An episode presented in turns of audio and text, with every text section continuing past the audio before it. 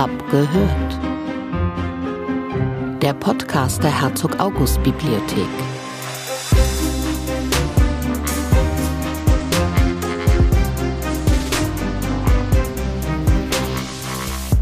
Hallo und herzlich willkommen zu Hab gehört. Ich vermute mal, liebe Zuhörerinnen, dass Sie sich als bibliophile Menschen bezeichnen würden, oder? Sonst würden Sie ja wahrscheinlich diesen Podcast gar nicht hören. Und vielleicht hat sich die eine oder der andere von Ihnen als Kind auch gesagt, wenn ich mal groß bin, will ich Bibliothekarin werden. Oder denken Sie sogar gerade jetzt darüber nach, diesen Berufsweg einzuschlagen? Dann ist diese Episode genau richtig für Sie. Ich spreche nämlich heute mit Dr. Sandra Simon und Dr. Henning Ost über das Berufsbild von wissenschaftlichen Bibliothekarinnen sowie über das Bibliotheksreferendariat. Dr. Sandra Simon studierte interkulturelle Europa- und Amerikastudien in Halle-Wittenberg sowie Book Studies in Münster, wo sie 2015 auch promoviert wurde.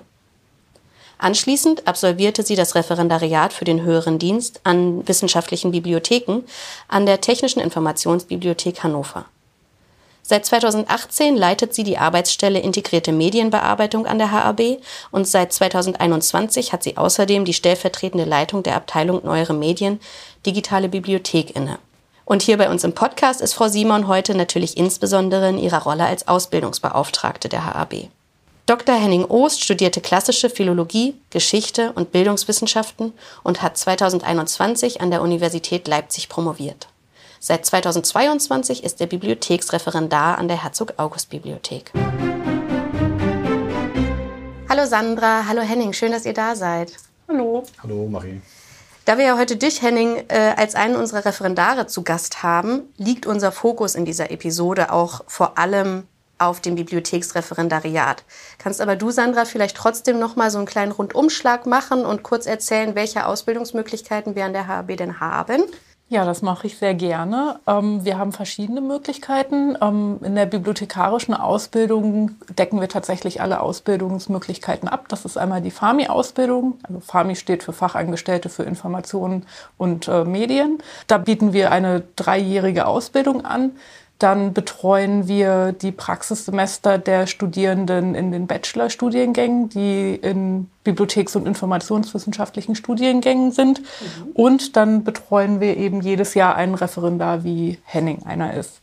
Ähm, darüber hinaus bieten wir verschiedene Praktika für unterschiedliche ähm, Anforderungen an. Also da fangen wir bei den ähm, Schulpraktika an. Das sind dann ähm, meistens in der 9., 10., 11. Klasse. Ähm, wir bieten dann aber auch für fortgeschrittene Studierende in den Geistes- und Kulturwissenschaften tatsächlich Praktika an, wo ja zum ersten Mal in ähm, ja, einer Forschungsbibliothek in Projekten wissenschaftlich mitgearbeitet wird. Das heißt, wenn jetzt SchülerInnen oder Studierende zuhören, könnten die sich theoretisch auch bei uns bewerben? Genau, die können sich gerne bewerben, ähm, wenden sich einfach an uns, können vorher auch anrufen, ob wir noch Plätze frei haben. Wir sind meistens schon recht frühzeitig ausgebucht für das Jahr. Das heißt, je früher man da ist und je konkreter die Vorstellungen auch sind, desto ja, besser können wir das dann ja, organisieren und ähm, auch schnell eine Rückmeldung geben. Mhm. Du hast gerade schon das Stichwort äh, Forschungsbibliothek genannt. Was ist denn eigentlich der Unterschied zwischen wissenschaftlichen Bibliothekarinnen und anderen Bibliothekarinnen? Ja, das hat gar nicht so viel mit der Forschungsbibliothek zu tun. Ähm, also im Bibliothekswesen unterscheidet man ja zwei große Stränge. Das sind einmal die öffentlichen Bibliotheken und dann die wissenschaftlichen Bibliotheken. Zu den wissenschaftlichen Bibliotheken gehören auch Universitätsbibliotheken, die Landesbibliotheken, die ähm, Nationalbibliothek und eben wir als ähm, Forschungsbibliothek. Ähm, die Besonderheit bei uns ist vielleicht eher, dass wir eine außeruniversitäre Einrichtung sind und ähm, ein großer Teil unserer Mitarbeitenden an und mit unseren eigenen Beständen auch forscht. Also wir haben viele Forschungsprojekte und so weiter. Das ist ja unser Alleinstellungsmerkmal so ein bisschen. Mythen und Gerüchte. Ich habe ja mal gehört, BibliothekarInnen lesen eigentlich den ganzen Tag Bücher, oder? Stimmt das? Das wäre vielleicht schön. In meinem Fall ist das tatsächlich eher weniger so.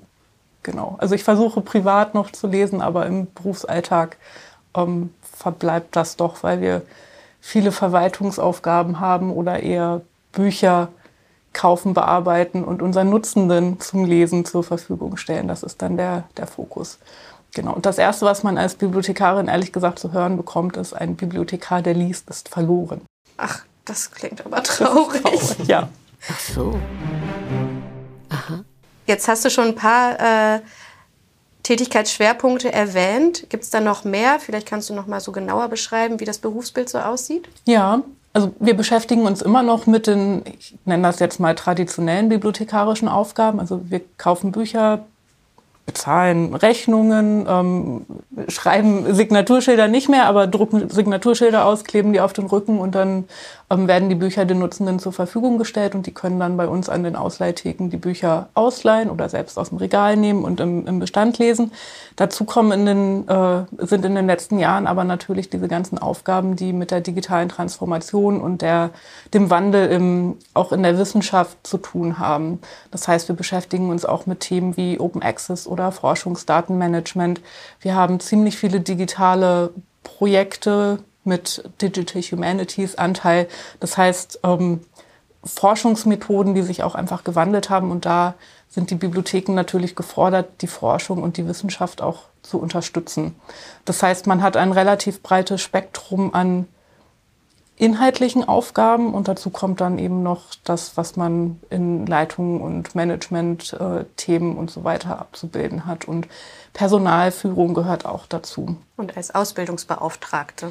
Genau, und auch, also das betrifft nicht nur mich, sondern das ganze Haus ist ja in die Ausbildung involviert. Das heißt, Kolleginnen aller Abteilungen bilden in fast allen unseren ähm, Praktikums- und Ausbildungsmöglichkeiten mit aus. Das heißt, wenn jemand zu uns kommt in der Ausbildung oder auch im Praktikum, dann ja, hospitiert man in der Handschriftenabteilung oder bei den alten Drucken, manchmal auch in der Pressestelle, ähm, mhm. manchmal auch in der EDV. Das heißt, man ähm, hat viele Möglichkeiten, ähm, ja, sich zu informieren. Und wie gesagt, das ganze Haus ist an der Ausbildung und der Nachwuchsgewinnung auch beteiligt. Und das zeigt auch ehrlich gesagt, dass es nicht nur bibliothekarische Aufgaben in der Bibliothek gibt, sondern ja ganz viele verschiedene Möglichkeiten, die bibliotheksnah sind. Ja, wechseln wir doch mal die Perspektive. Henning, wie ist denn das Referendariat aufgebaut? Wie lange dauert es? Was macht man da so? Erzähl doch mal.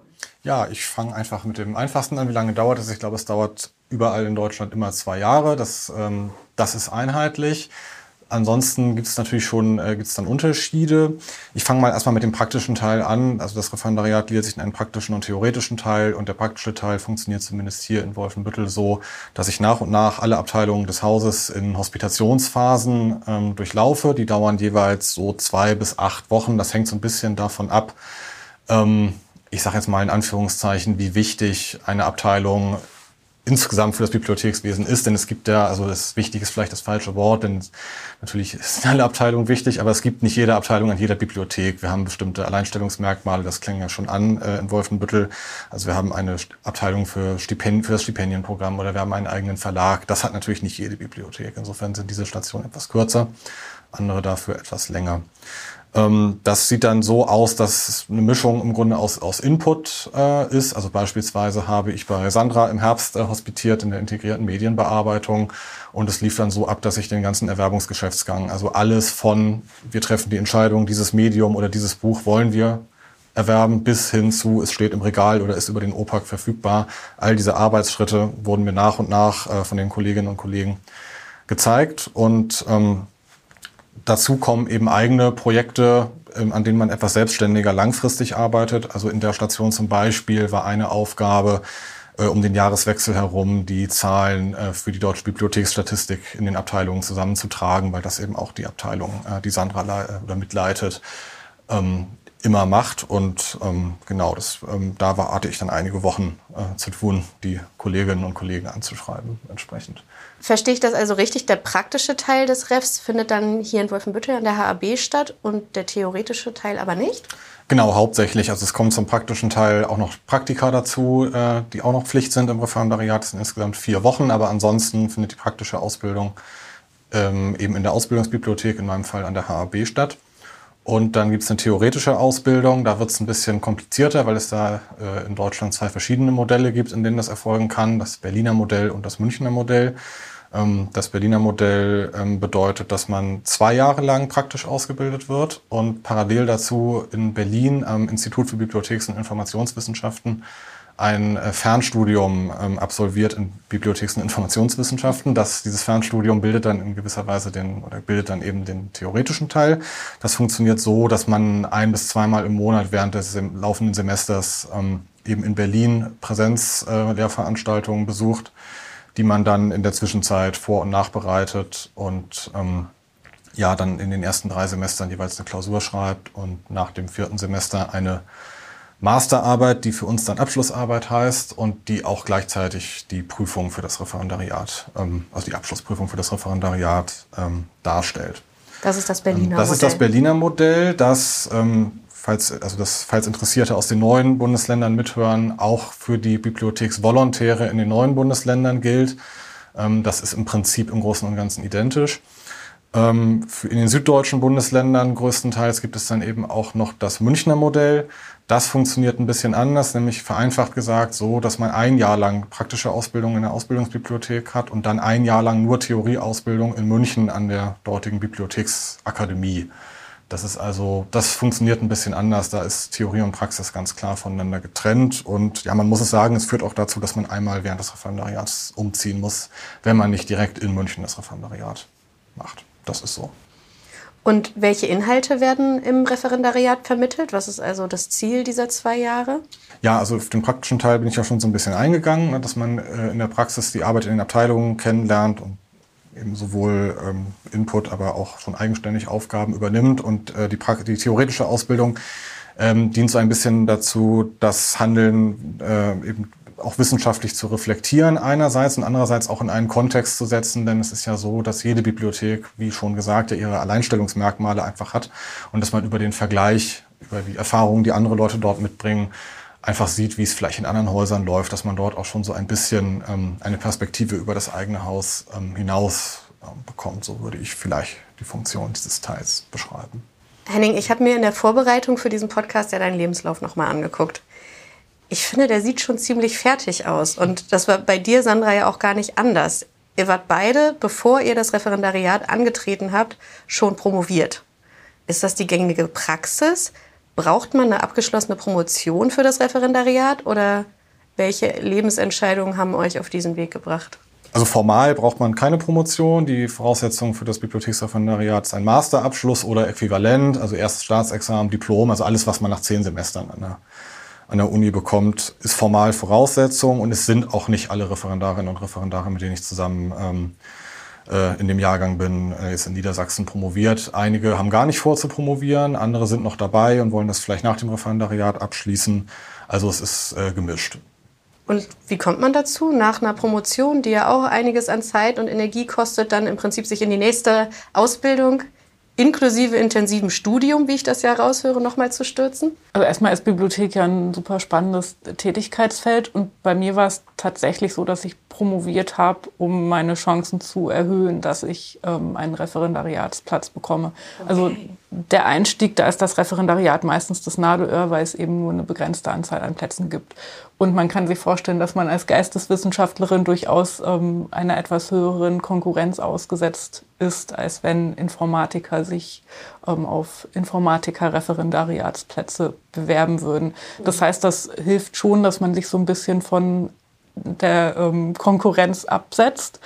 Ähm, und in meinem Fall war es auch so, dass ich die Promotion durch eine wissenschaftliche Arbeit, also nicht die, die Promotion als wissenschaftliche Arbeit, sondern dass ich nebenbei wissenschaftlich gearbeitet habe am Institut in einem Projekt und dass die Arbeitserfahrung ähm, dazu beigetragen hat, dass, ja, dass ich schon ähm, ein bisschen was mitbringen konnte, als ich mich auf die Referendariatstellen beworben habe.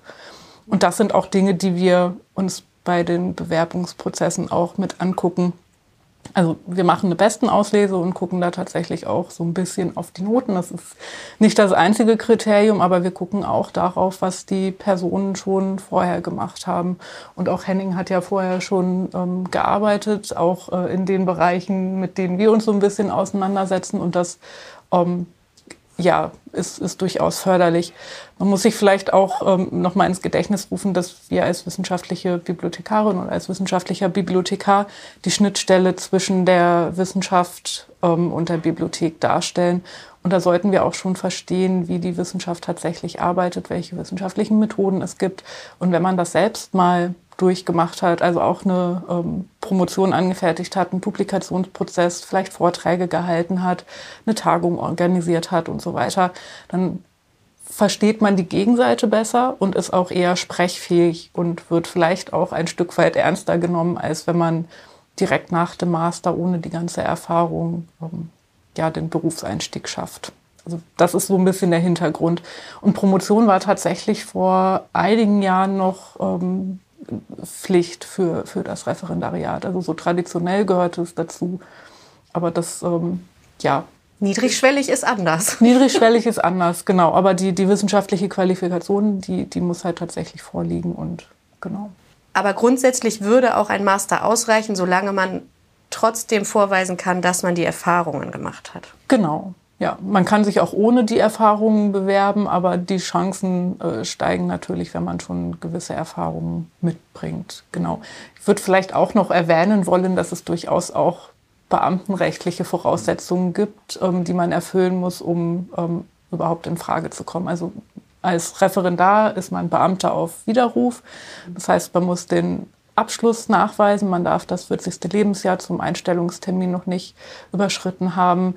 Ähm, das werden viele Hörerinnen und Hörer auch schon gehört haben, dass man ein polizeiliches Führungszeugnis einreichen muss und dass man auch eine amtsärztliche Untersuchung über sich ergehen lassen muss. Mhm. Ähm, und diese Bedingungen müssen dann eben auch erfüllt sein, um überhaupt erstmal in das Referendariat eingestellt zu werden. Nach dem Bewerbungsprozess. Nach dem Bewerbungsprozess, genau. Und äh, wie wird das Referendariat vergütet? Kann man davon leben, Henning? Ähm, ja, also äh, Sandra hat ja schon einiges dazu gesagt. Es ist, also man ist Beamter auf Widerruf, also nicht auf Lebenszeit, sondern nur für die Dauer des Referendariats und bekommt sogenannte Anwärterbezüge. Ähm, man kann jetzt nicht eine Zahl nennen, weil das von den individuellen Lebensumständen abhängt. Also da äh, fließt ein, ob man verheiratet ist, ob und wenn ja, wie viele Kinder man hat.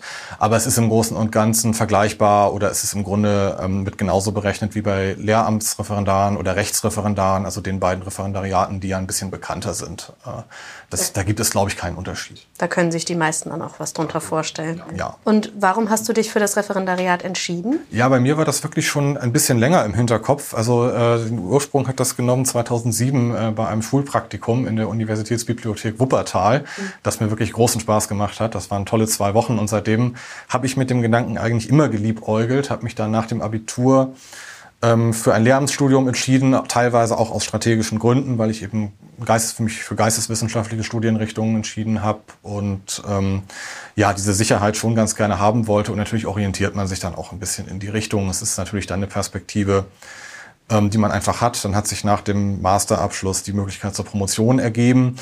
Und ähm, ja, ein bisschen ist es sozusagen dann doch auf, äh, auf Lehramt äh, zugelaufen und dann, ähm, ja, wie so biografische Zufälle spielen, um die Zeit meiner Promotion herum, ähm, ähm, hat mich ein äh, entfernterer Bekannter in Leipzig, der dort Volontär war an der Universitätsbibliothek, gefragt, ob ich für ihn im Rahmen seiner Masterarbeit an einem Interview teilnehme. Und das habe ich natürlich gerne gemacht. Und dadurch bin ich dann wieder voll in das Thema eingestiegen, habe mit ihm auch davor, danach viel darüber gesprochen und mich dann eben doch äh, dazu entschlossen, es zu versuchen mit dem Bibliotheksreferendariat. Ich hatte davor so ein bisschen gedacht, na ja, vielleicht hättest du doch mal ein paar Praktika mehr in der Richtung machen müssen während des Studiums, um dich dafür zu qualifizieren. Denn ja, es ist ja schon angeklungen. Ähm, die Bewerberlage ist natürlich anders als im Lehramtsreferendariat oder äh, es gibt einfach mehr Bewerberinnen und Bewerber als Plätze. Aber ich habe mich dann, nachdem er mich auch dazu bestärkte, ähm, das mal zu versuchen, mich dann eben doch entschlossen, das einfach mal auszuprobieren. Und ja, habe dann einen, ja, man kann jetzt nicht sagen erfolglosen Anlauf gemacht. Ich hatte dann ähm, also 2021 ähm, mit Abschluss der Promotion eben einen ersten Versuch äh, unternommen, mich bei verschiedenen Bibliotheken auf Referendariatsplätze, die ausgeschrieben waren, beworben. Da hat es äh, zu einigen Einladungen zu Vorstellungsgesprächen gereicht, aber äh, nirgendwo ganz zu Platz eins. Das habe ich aber insgesamt eher als Bestärkung empfunden, da, es doch, da ich doch relativ häufig dann in die engere, engere Auswahl gekommen war und habe es dann letzten Jahr nochmal probiert und dann hat es äh, hier in Wolfenbüttel geklappt. Worüber wir uns natürlich sehr freuen. Und sag mal, hast du das Gefühl, du kannst Kenntnisse, die du im Studium oder während deiner Promotion erworben hast, hier in deiner Arbeit einbringen? Gibt es da Synergien?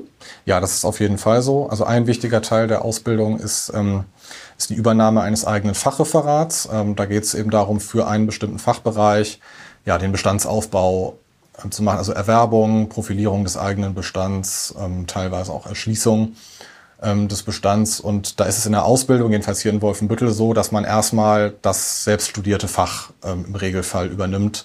Dann muss er vielleicht dazu sagen, ähm, später ist das nicht mehr so. Also es wird schon erwartet nach dem Referendariat, dass man auch bereit ist, Fächer zu betreuen, die man nicht selbst studiert hat. Aber es ist natürlich einfacher, diese Tätig in diese Tätigkeit sich einzuarbeiten in einem Fach, wo man schon Einblicke hat, wo man die Publikationskultur in dem Fach kennt, wo man die Bedeutung von Publikationen aus eigener Erfahrung gut einschätzen kann, weiß, was erwarten Forscherinnen und Forscher in diesem Bereich, was ich direkt frei handhaben muss, wo sind Forscherinnen und Forscher vielleicht eher bereit oder haben Verständnis dafür, wenn man das erstmal aus dem Magazin bestellen muss. Das ist ja in jedem Fach ein bisschen anders.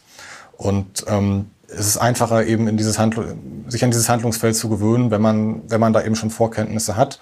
Und ja, die Herausforderung ist sicherlich, das dann später auf andere Fächer äh, zu übertragen. Ähm, ansonsten ist natürlich andere Bereiche auch, also gerade was in Wolfenbüttel natürlich sehr wichtig ist, äh, der Bereich Altbestände, Handschriftenabteilung, alte Druckerabteilung.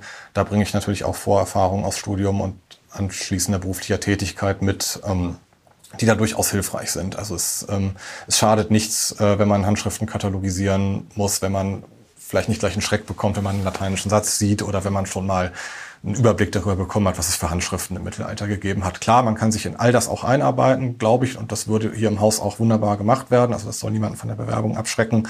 Aber es hilft natürlich, wenn man da ein bisschen was schon mitbringt. Und macht man das dann ganz eigenverantwortlich oder irgendwie unter Anleitung? Wie muss ich mir das vorstellen? Äh, das Fachreferat. Da werde ich von äh, dem, derzeit, dem eigentlichen Fachreferenten für klassische Philologie, Herrn Heitzmann, der auch schon mal hier zu Gast war, ja. äh, angelernt sozusagen, ja. Und gibt es aber auch Projekte, die man als Referendar ganz eigenverantwortlich bearbeitet?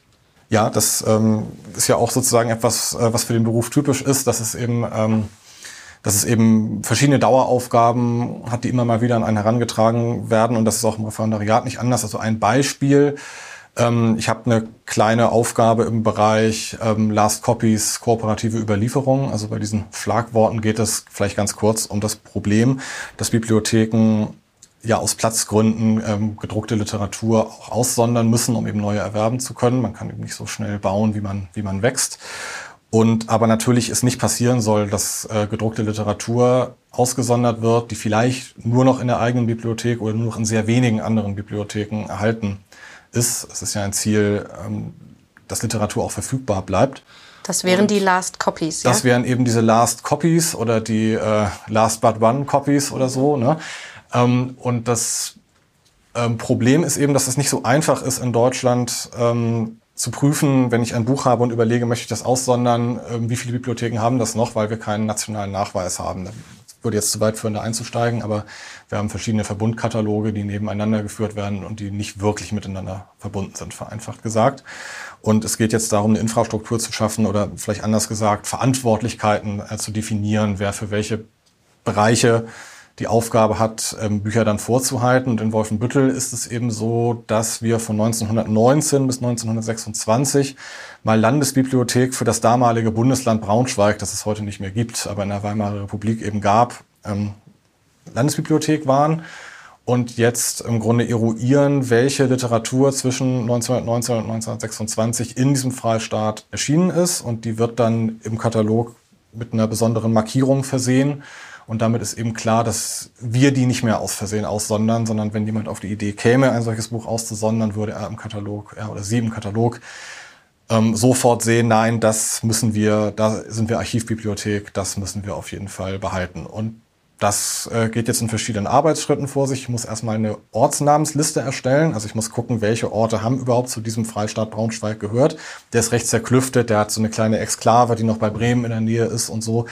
Ähm, wie wurden die damals geschrieben, diese Orte? Welche alternativen Schreibweisen für diese Orte gibt es vielleicht? Und das Ziel ist, dass wir dann irgendwann eine Ortsnamensliste haben, die wir eben gegen unseren Bestand aus diesen Jahren laufen lassen können. Und dann haben wir irgendwann hoffentlich eine Liste mit äh, Katalogisaten entsprechender äh, Bände. Also es sind in aller Regel gedruckte Bände. Datenbanken gab es damals noch nicht so viele. Und die können wir dann entsprechend markieren. Was passiert denn nach dem Ref?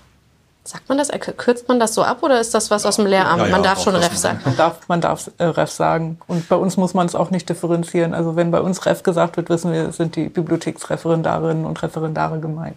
Gut, dass wir das jetzt geklärt haben. genau. Was passiert denn in der Regel danach?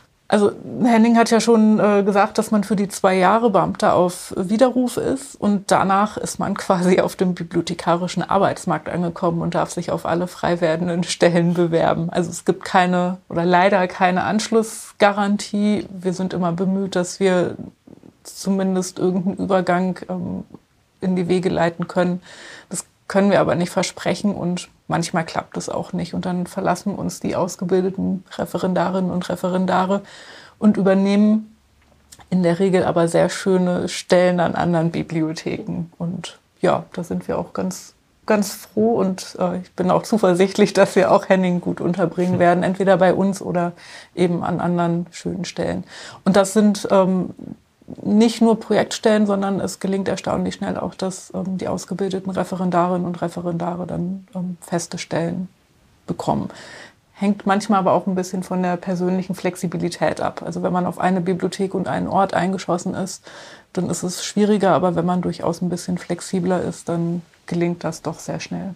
Man muss vielleicht allgemein ähm, sagen, dass das Feld Bibliotheken also durchaus Zukunft hat. Also ähm, es vielleicht die Idee bei dem einen oder der anderen, dass durch die Digitalisierung hier viele Jobs überflüssig werden. Es gibt ja entsprechende Debatten auch, also das Thema automatische Verschlagwortung bei der DNB hat ja in den letzten Jahren eine große Rolle gespielt, aber die Realität ist das Gegenteil. Also wenn, dann entstehen durch die Digitalisierung eher noch neue Stellen zusätzlich dazu, zu denen die schon da sind. Auch wenn sich natürlich die Tätigkeiten, die äh, verändern können. Das ist schon der Fall, aber es wird nicht weniger, es wird eher mehr bei so viel Wandel äh, im Berufsfeld ist es ja wahrscheinlich auch wichtig, auch nach der Ausbildung weiterhin am Ball zu sein, vielleicht mit Fortbildung oder ähnlichem.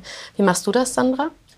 Genau so. Also erstmal darf man keine Angst davor haben, dass sich das Berufsbild wandelt. Also als ich mich das erste Mal dafür interessiert habe, war der Beruf auch noch jetzt nicht komplett anders, aber schon anders, als er jetzt ist.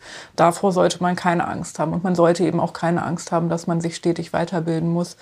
Da gibt es viele bibliothekarische Fortbildungsmöglichkeiten, die man in Anspruch nehmen kann. Oder auch, ähm, ich bin ja in einer Leitungsposition, das heißt, dass man da auch ähm, über den Tellerrand gucken kann und ähm, welche, weiß ich nicht, Management-Schulungen oder Personalführungsgeschichten ähm, es gibt. Also, und ganz wichtig im Bibliothekswesen ist ehrlich gesagt auch das persönliche Netzwerk. Also die Bibliothekswelt ist ein Dorf, das heißt, man kann sehr schnell stabile, dauerhafte ähm, Netzwerke aufbauen und dann immer, wenn ein Alltagsproblem auftaucht und man glaubt, man ist damit komplett allein, dann kann man sich an sein Netzwerk wenden und stellt fest, dass dasselbe Problem da auch schon aufgetreten ist. Und im Erwerbungskontext haben wir das, dass wir uns relativ regelmäßig austauschen. In, Im Ausbildungskontext ist das ebenfalls der Fall. Und bei allen kleineren Problemen fragt man eben die Menschen, die man so, so kennt. Und das ist, ist ehrlich gesagt ganz schön.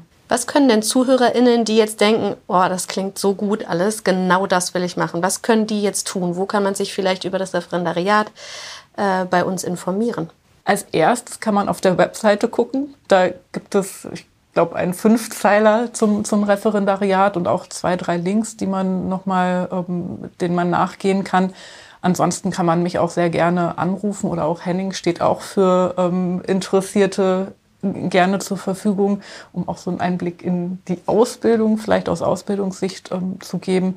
Und ansonsten sind wir ja in Niedersachsen sehr eng mit der Ausbildungsbehörde in Hannover ähm, verbandelt. Die sitzt an der Gottfried Wilhelm Leibniz Bibliothek und bietet auch nochmal Informationen auch gerade zu den ähm, beamtenrechtlichen Voraussetzungen und ähm, den anderen Ausbildungsmöglichkeiten in Niedersachsen. Da kann man sich auch immer hinwenden. Aber ansonsten einfach eine E-Mail schreiben oder anrufen und dann ähm, ja, informieren wir auch direkt. Die Links, die ihr angesprochen habt, stellen wir natürlich den ZuhörerInnen in den Shownotes zur Verfügung. Ich danke euch sehr für das interessante Gespräch und all die Informationen, die ihr geteilt habt. Danke dir. und Ihnen, liebe ZuhörerInnen, danke ich sehr für Ihre Aufmerksamkeit. Wenn Ihnen Hab gehört gefällt, dann abonnieren und bewerten Sie den Podcast doch gerne auf einer Plattform Ihrer Wahl. Das hilft anderen, ihn zu finden. Hab gehört ist eine Produktion der Herzog August Bibliothek. Redaktion und Produktion Marie Adler und Alexandra Serjogin. Sounddesign und Postproduktion Klingebiel Creative. Fotografie Marek Kruszewski.